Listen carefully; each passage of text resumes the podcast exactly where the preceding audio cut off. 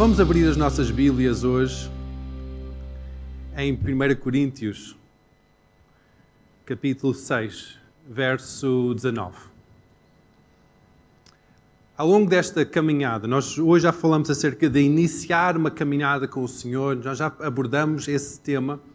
E agora vou falar um pouco acerca de, da caminhada em si com Deus. Da caminhada que nós temos com o Senhor. E muitas vezes nesta, nesta caminhada, com alguns um, ensinamentos mais religiosos, nós somos ensinados que nós temos que morrer para nós mesmos, para que Cristo viva em nós. Nós somos ensinados que não mais a minha vontade, mas a sua vontade seja feita. Nós somos ensinados que eu tenho que morrer para ele viver. E são todos ensinamentos bons, bíblicos, estão aqui na Bíblia. Eu não vou contra essas coisas hoje. Podem estar descansados. Eu não vou contra esses, esses ensinamentos. Mas hoje nós vamos falar acerca da transformação. Da transformação de quem nós somos. Da renovação. Só uma parte. Quando Jesus morreu na cruz, ele morreu o seu corpo físico morreu, tudo que ele era morreu, foi sepultado, depois ao terceiro dia ressuscitou. E nós dizemos que nós queremos ser ressurretos com Cristo. Nós queremos viver com Ele, identificar com a sua morte e a sua ressurreição. Quando Jesus ressuscitou, ele depois teve 40 dias na terra a partilhar vida. O seu corpo era o mesmo corpo que ele tinha antes. Era. Ainda havia cicatriz na sua mão, de onde o prego espetou a mão. Ainda havia cicatriz nos seus pés. Ainda havia cicatriz no seu, no, no seu lado. Ele morreu, mas o seu corpo era igual.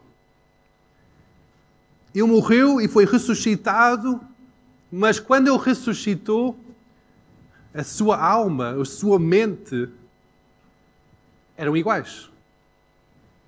Como?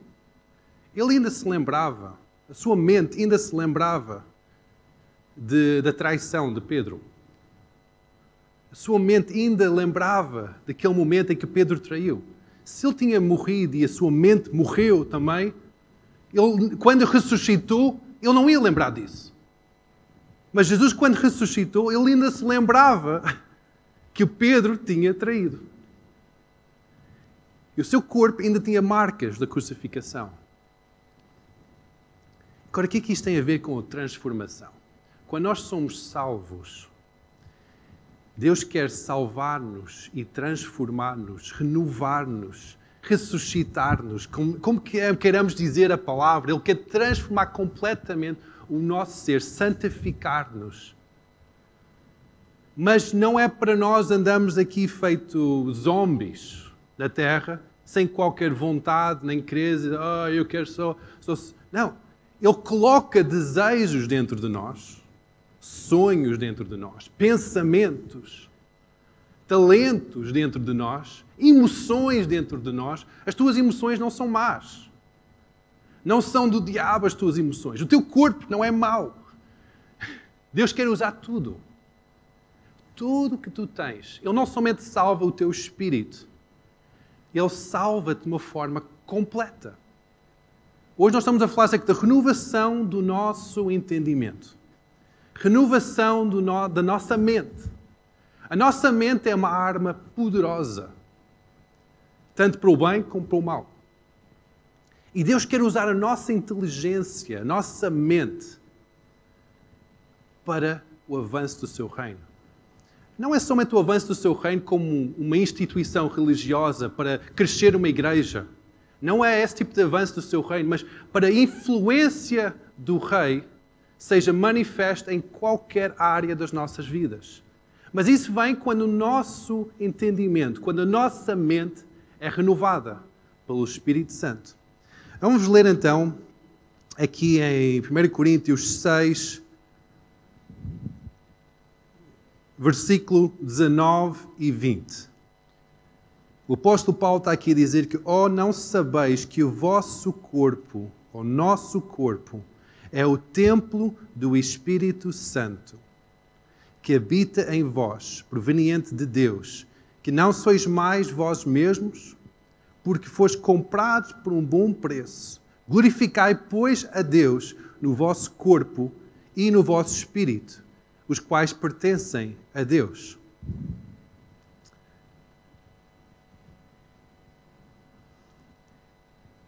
Deus não deseja que somente o glorifiquemos quando nós um dia vamos morrer e partir para o céu. Ele quer que nós o glorifiquemos com tudo o que nós somos agora. Com o nosso intelecto, com o nosso corpo físico, com quem nós somos. Há pessoas que leem este versículo e dizem assim: Eu sou. O meu corpo é o templo do Espírito Santo. Então, o meu corpo é um tipo de templo. As pessoas que têm um corpo maior têm um templo maior ou um catedral e são corpos físicos. Mas não tem nada a ver com isso.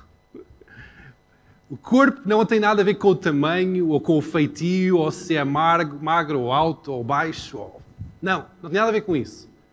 Quando fala do templo do Espírito Santo, é como é que nós vemos o nosso corpo. Como é que nós vemos a nossa mente, a nossa alma, as nossas emoções. Muitas vezes nós pensamos, ok, eu vou seguir a Deus, mas eu vou deixar a minha mente à porta vou deixar as minhas emoções longe e vou só seguir em espírito. E é verdade. Mas Deus deseja relacionar com todo o nosso ser. O templo inteiro.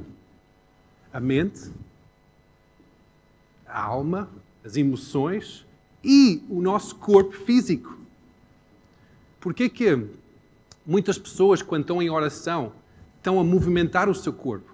ou quando estão em adoração a Deus, estão a movimentar o seu corpo, porque querem que todo o seu corpo, tudo que eles são, se glorifique ao Senhor. E Deus quer ser glorificado com tudo que está em nós. Com todo o nosso ser. Deus deseja que cada um de nós sejamos pessoas extraordinárias Agora, hoje em dia é muito fácil nós dizermos que pergunta, ok, como é, como é que tu estás? Como é que tu és? Ah, é uma pessoa normal. Está tudo bem. Eu sou uma pessoa normal. Pergunta, ok, como é que é essa pessoa? Ah, é uma pessoa normal. Mas Deus nunca desejou que tu fosses uma pessoa normal. Ele sempre desejou que tu fosses uma pessoa extraordinário. Extraordinário super. Uma pessoa além do normal. Ele sempre desejou que fosse alguém superior.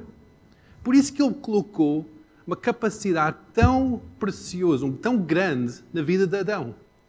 Mas como é que é possível um homem nomear todos os seres da terra, dar um nome que identificasse como é que era aquele animal e como é, qual era o seu feitio, qual é que é o seu propósito.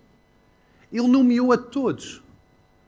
A capacidade que Deus deu, a inteligência que Deus deu a Adão foi super, foi extraordinário.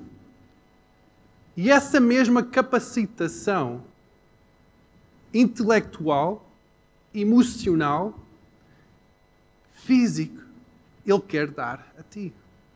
Não é somente que o teu espírito seja extraordinário, que tenhas um, uma percepção espiritual fora do normal, mas que tua mente seja renovada pela capacitação sobrenatural de Deus.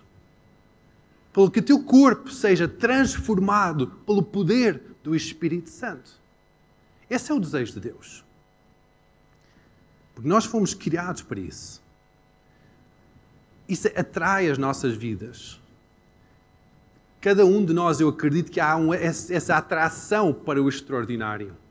Senão, hoje em dia, nos filmes, não, era, não tinham tanto sucesso os filmes de super-humanos, ou super-heróis, ou grande ação, grande, grande efeitos especiais fora do normal. Hoje em dia, os filmes que têm mais sucesso, que ganham mais Oscars, são os filmes dos super-heróis. Vendem mais bilhetes no cinema antigamente, quando nós podíamos ir ao cinema. Vendiam mais bilhetes, eram filmes de super-heróis. Porquê? Porque o desejo de cada um de nós é de ter essas fantasias de um dia eu quero ser assim. Eu gostava de, de ter raios a sair de todo lado. Eu gostava que isso acontecesse. Porque há um desejo, há alguma coisa cá dentro.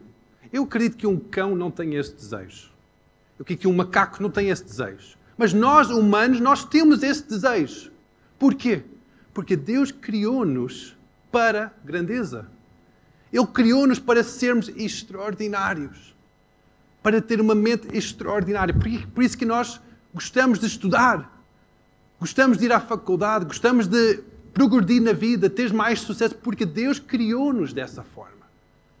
Criou-nos com essa ambição de ir mais longe mais fundo, mais, mais em cima, além daquilo que nós somos agora. Para sermos extraordinários. E quando um, um crente não, não deseja ir mais longe, quando uma pessoa não deseja crescer mais e mais longe, há alguma coisa que se passa. Muitas vezes na psicologia, quando alguém não quer ir mais longe, é alguns dos sinais de uma depressão, de alguma coisa que passa no seu interior, porque não, não tem ambição, não tem esperança, não tem visão, não tem um rumo na vida. São todas formas de dizer a mesma coisa. Porque Deus colocou esse desejo dentro de nós. Em Romanos 12, fala acerca da forma que nós experimentamos este além de Deus, este é sobrenatural, esta extraordinária de Deus. Romanos 12, versículo 1 diz assim: Rogo-vos, pois, irmãos, pela compaixão de Deus, que apresenteis o vosso corpo em sacrifício vivo, santo e agradável a Deus, que é o vosso culto racional.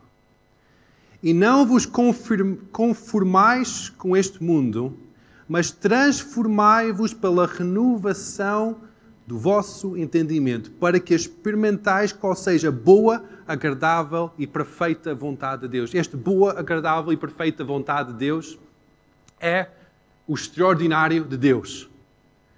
É o super de Deus. É aquilo que é além de Deus. Deus quer que nós experimentemos isso na nossa vivência diariamente, nas nossas escolas, no nosso trabalho, nos nossos relacionamentos. Deus deseja que nós experimentemos esse supernatural, supernatural, sobrenatural, em cima do natural, extraordinário. Ele quer que nós experimentamos isso. Então, como é que nós experimentamos isso?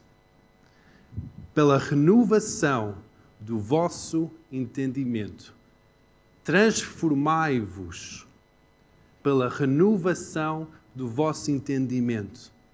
Não vos confirmeis com este mundo não vos confirmeis com este mundo. Este mundo que nós vivemos,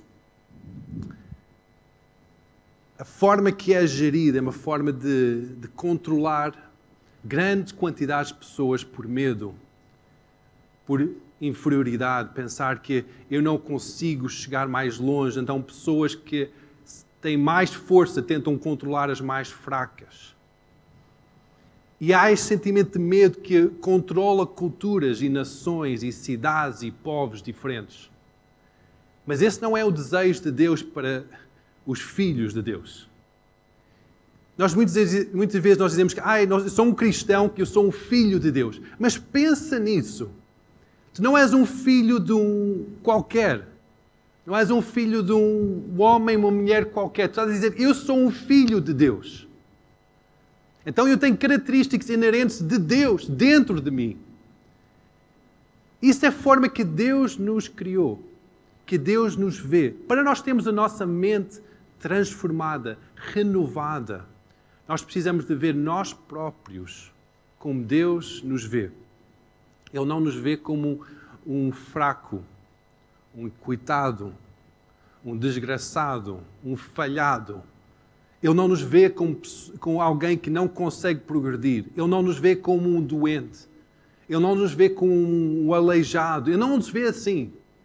Ele vê como homens e mulheres perfeitas, filhos e filhas de Deus.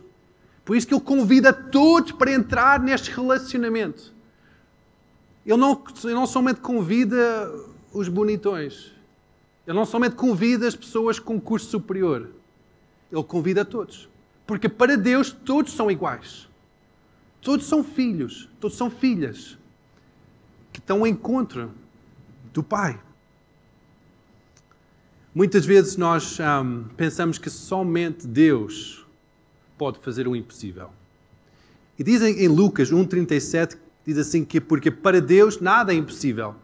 Então nós fixamos nesse versículo, para Deus nada é impossível. E nós ficamos nessa realidade de para Deus nada é impossível. Mas depois, num outro livro, Jesus está a dizer para, para as pessoas à sua volta, em Marcos 9, 23, e Jesus lhe disse: se tu podes crer, tudo é, tudo é possível ao que crê.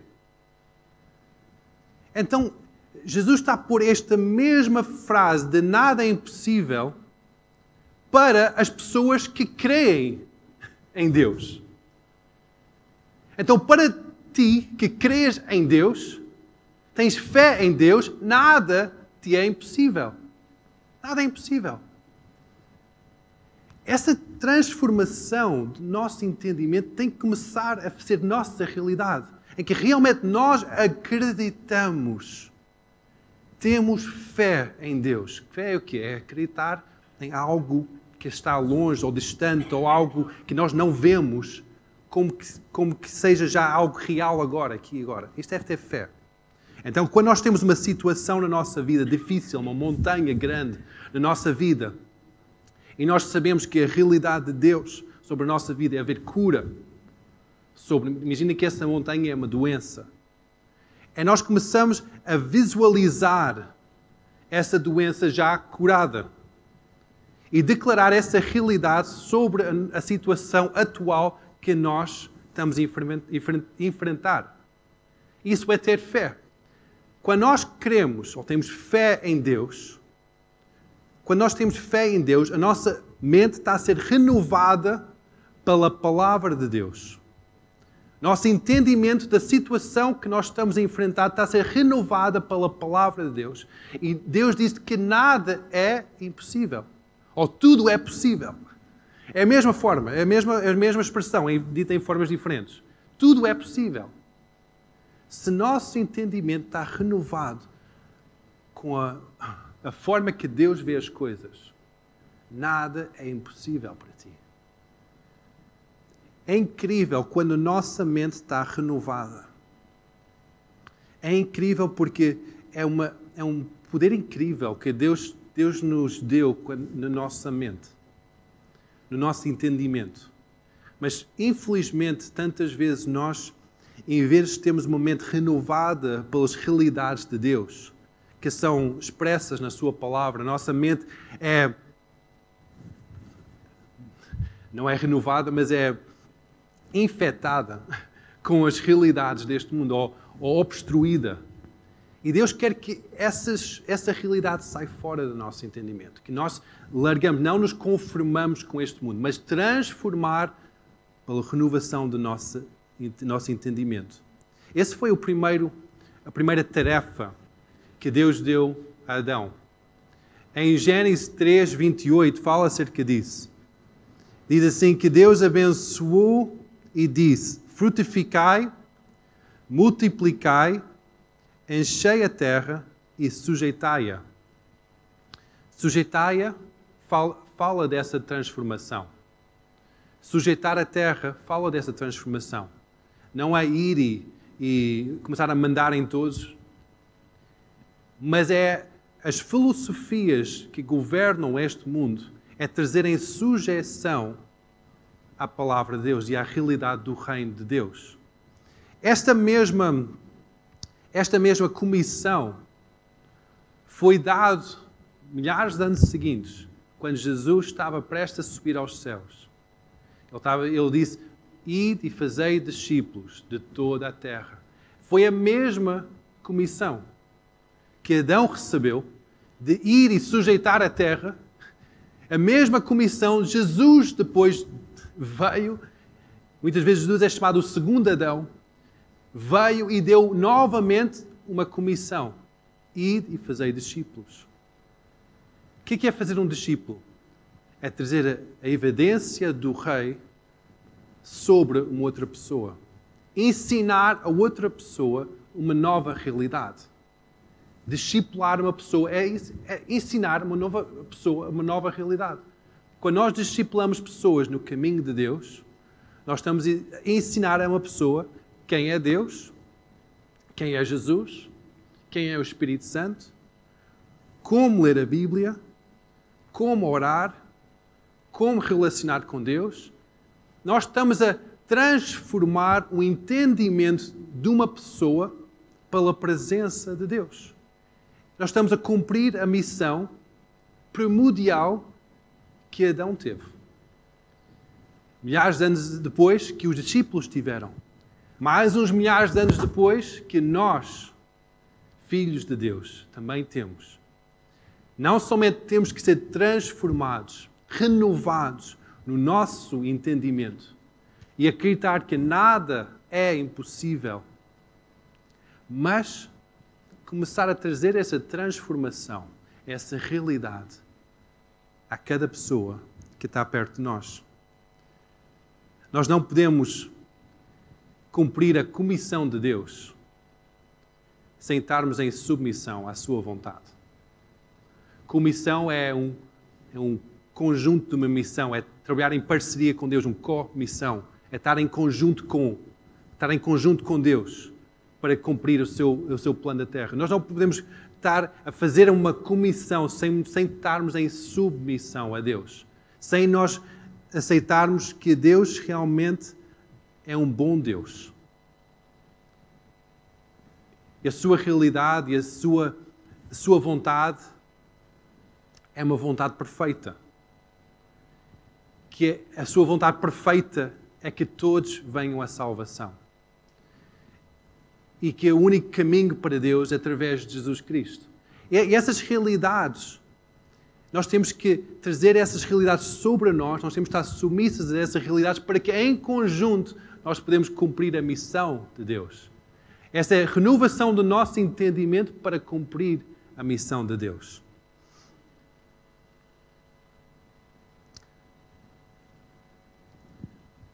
Isso é o que nós chamamos de arrependimento.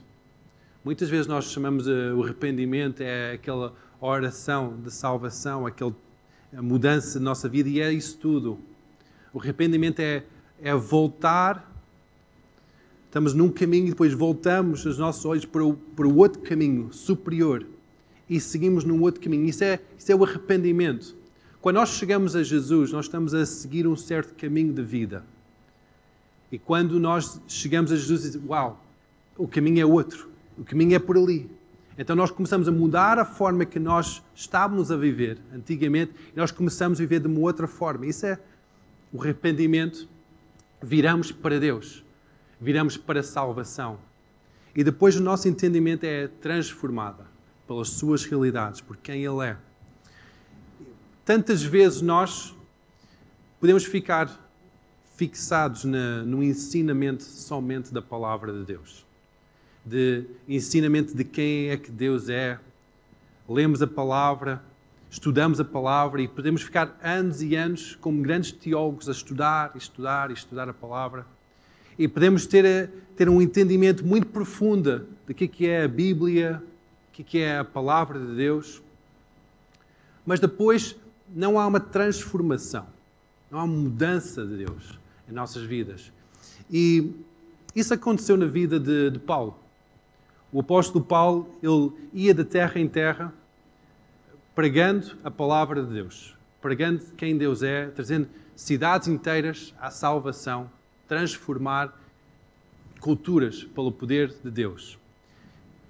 E houve um momento em Atos, capítulo 17, final do capítulo 17, o início de, de capítulo 18, em que Paulo está em Atenas. Atenas era o centro do, da cultura daquele tempo. As pessoas mais cultas, mais estudiosas estavam em Atenas. Os homens um, adoravam de estar ali à volta de um tema e debater para trás e para frente. E, e Paulo, ele falava e ele passou muito tempo a discutir as Escrituras com, com o povo, com o povo lá de Atenas. Passou muito tempo ali a discutir as Escrituras. E diz assim em versículo 33. E como ouviram falar da ressurreição dos mortos, uns escarneciam e outros diziam acerca disto: Te ouviremos outra vez. E assim Paulo saiu do meio deles, todavia chegando uns varões a ele, creram, entre os quais estava Dionísio, o Areopagita e uma mulher por nome de Damaris, e com eles outros. E depois disto partiu Paulo de Atenas e chegou ao Corinto. Paulo estava habituado a, quando ele pregava, havia manifestação do poder de Deus. Centenas, se não milhares de pessoas viam a salvação. E este momento em que Paulo está a pregar, ele entra numa discussão teológica acerca de, de Deus, acerca de um, ressurreição dos mortos, acerca de, de, vida eterna. E começa a entrar. Ele era um homem muito culto. Ele, tinha, ele sabia, estudou, estudou muito esta, esta, a religião e a teologia. Então ele entrou nesse caminho a fundo com estes, com estes gregos de Atenas. Só que houve pouco fruto. Poucas pessoas transformadas. Poucos discípulos. Poucos, poucas pessoas salvas. Imagine esta frustração deste homem. Ele sai de Atenas e vai para Corinto, e depois no livro de 1 Coríntios fala acerca de como é que Jesus, como é que Paulo, desculpa, como é que Paulo veio a Coríntio. Corinto e como é que ele começou a falar com eles. E vamos ver em 1 Coríntios 2, versículo 1 a 5. Ele está a escrever uma carta à igreja de Corinto e está a contar como é que ele foi ter com a igreja de Corinto depois da saída de Atenas. Diz, e eu, irmãos, quando fui ter convosco, anunciando-vos o testemunho de Deus, não foi com sublimidade de palavras ou de sabedoria, porque nada me propôs saber entre vós senão a Jesus Cristo e este crucificado. E eu estive convosco em fraqueza e em temor, e em grande tremor. E a minha palavra e a minha pregação não se consistiram em palavras persuasivas de sabedoria humana, mas em demonstração do Espírito e de poder, para que a vossa fé não se apoiasse em sabedoria dos homens, mas no poder de Deus. Tantas vezes nós pensamos que o nosso entendimento tem que ser formatado com as teorias teológicas. E essa é a forma que a nossa mente é renovada e transformada. Aqui o apóstolo Paulo, ele experimentou fazer isso. A pregação teológica. Palavras sublimes, palavras complicadas, um discurso muito profundo e complicado. Mas depois ele chega a Coríntio e ele diz: Pá, eu não vou entrar por aquele caminho outra vez, porque houve poucas pessoas impactadas com o reino de Deus. Não houve fruto. Quando ele chega a Corinto, ele fala de uma forma humilde, simples, somente falando acerca de Jesus Cristo. Que ele morreu, que ele ressuscitou, que ele é a solução, demonstrando o poder de Deus.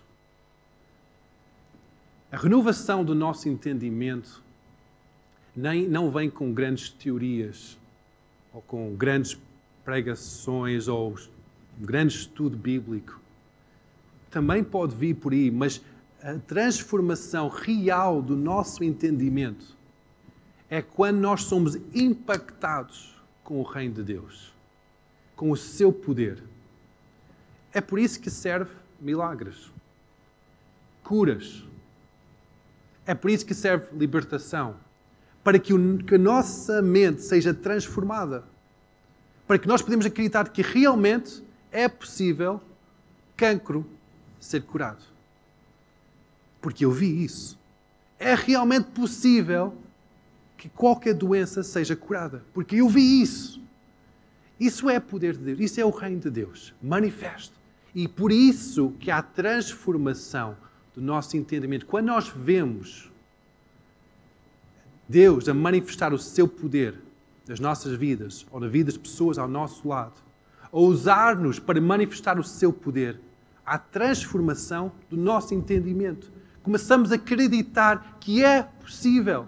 Eu posso ler histórias atrás de histórias acerca do poder de Deus manifesto. E são histórias que eu gosto muito de ler acerca de grandes avivamentos, grandes curas, ler grandes testemunhos do poder de Deus. Mas é outra coisa completamente diferente quando nós começamos a experimentar isso. Quando nós começamos a orar por uma pessoa e aquela pessoa, pelo poder de Deus, é curada. É completamente diferente. O nosso discurso muda completamente. Isso é uma mente renovada pelo poder de Deus. E foi isso que aconteceu em Corinto. Quando ele chegou, ele manifestou o poder de Deus. Ele manifestou a glória de Deus. E aquela cidade foi transformada. Cada um de nós, nós fomos criados para isso. Nós fomos criados para manifestar o poder de Deus. Cada um de nós, nós fomos feitos. Nosso ADN é feito para demonstrar a glória de Deus. Não, ser, não sermos pessoas normais, que passam a nossa vida de uma forma normal, mas para sermos pessoas extraordinárias. Pessoas que transmitem o poder de Deus, que traz cura, traz libertação e traz salvação. Cada um de nós fomos feitos para isso. Fomos, fomos programados dessa forma, para sermos filhos e filhas de Deus. Por isso que quando nós encontramos Deus, quando nós chegamos à igreja e começamos a ser impactados por Deus, através ou da música, ou do ambiente, ou das pessoas, do carinho, do amor, ou do, discurso, da pregação, e nós começamos a ser impactados com Deus, nós começamos a sentir algo no nosso interior que nos realiza, que traz algum tipo de propósito, um sentimento de isto é diferente. É aquela característica divina que está dentro de nós, que está a ser trazida à vida, que Deus começa a dizer: não, é esse o caminho. É esse o caminho. Eu quero usar-te. Eu amo-te. Eu tenho um plano para a tua vida. Tu és o meu filho. Tu és a minha filha. É esse o, é o atrair de Deus é quando nós estamos na Sua presença e somos transformados pela Sua glória. O poder de Deus é para transformar nosso entendimento. Quando a nossa mente é transformada, nós podemos realmente dizer que nada é impossível. Começamos a acreditar que não há doença que é impossível.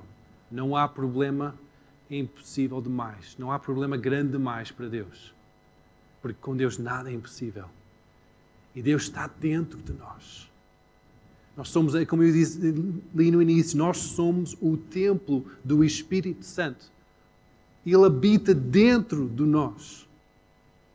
Ele habita dentro de nós. Por isso que nós podemos dizer que para nós não há nada impossível. Porque Ele está dentro de nós. E nós estamos a cooperar com Ele para trazer o seu reino nesta terra. Vamos ficar em pé.